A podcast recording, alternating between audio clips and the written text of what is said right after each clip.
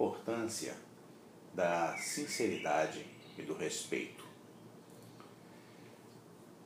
O que o mestre espera das pessoas, o que ele quer de nós, é a sinceridade e o respeito. Ele não espera perfeição dos seres humanos, porque Deus sabe muito bem que o ser humano não é perfeito. Deus conhece com clareza o tamanho do espírito humano, conhece com clareza as dificuldades que o ser humano passa e sabe muito bem que existe um inimigo da humanidade que procura desviar as pessoas do caminho da verdade. Por isso ele não espera a perfeição. Mas o que ele quer que as pessoas manifestem é a sinceridade e o respeito. Isso todas as pessoas podem fazer. A sinceridade e o respeito são muito importantes, principalmente nos relacionamentos. É preciso tomar muito cuidado quando as pessoas se relacionam umas com as outras, seja uma amizade, seja um namoro, um casamento, para que reine entre as pessoas um clima de sinceridade. Só assim é que pode se construir uma verdadeira amizade, um amor verdadeiro, com sinceridade e com respeito. É preciso tomar cuidado para não deixar o dito pelo não dito. Porque quando uma pessoa diz para mim como ela está se sentindo, então eu estou sabendo alguma coisa a respeito dela, né? como se diz na linguagem do caboclo. Eu sei de tu o que você me disse.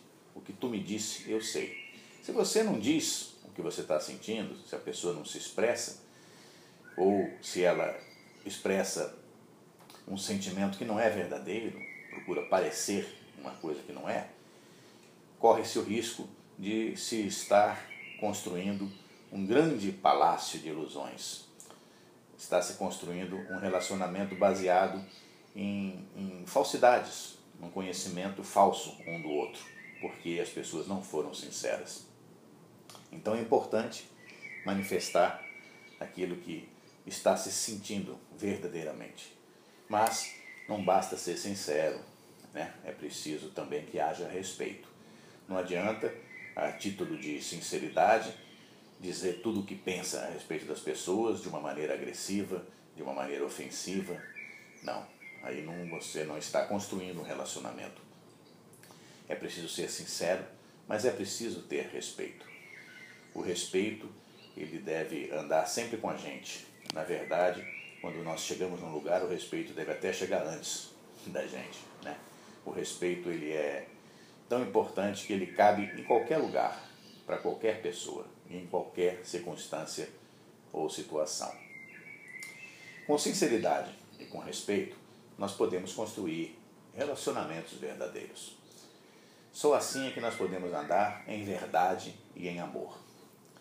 Porque muitas pessoas falam a respeito da verdade e a respeito do amor como se eles fossem coisas uh, distintas. E nós temos realmente duas palavras né, diferentes: verdade e amor. Mas Jesus disse: né, Eu sou a verdade. Eu sou o caminho, a verdade e a vida. É o mesmo que ele tivesse dito: Eu sou o caminho, eu sou a verdade, eu sou a vida. E nós sabemos que Deus é amor. E Jesus, o Filho de Deus, é um com Deus. Jesus também é amor. Então nós podemos ver que essa luz divina, que é Deus, tanto é a verdade quanto é o amor. Amor sem verdade não é amor. E verdade sem amor também não é verdade.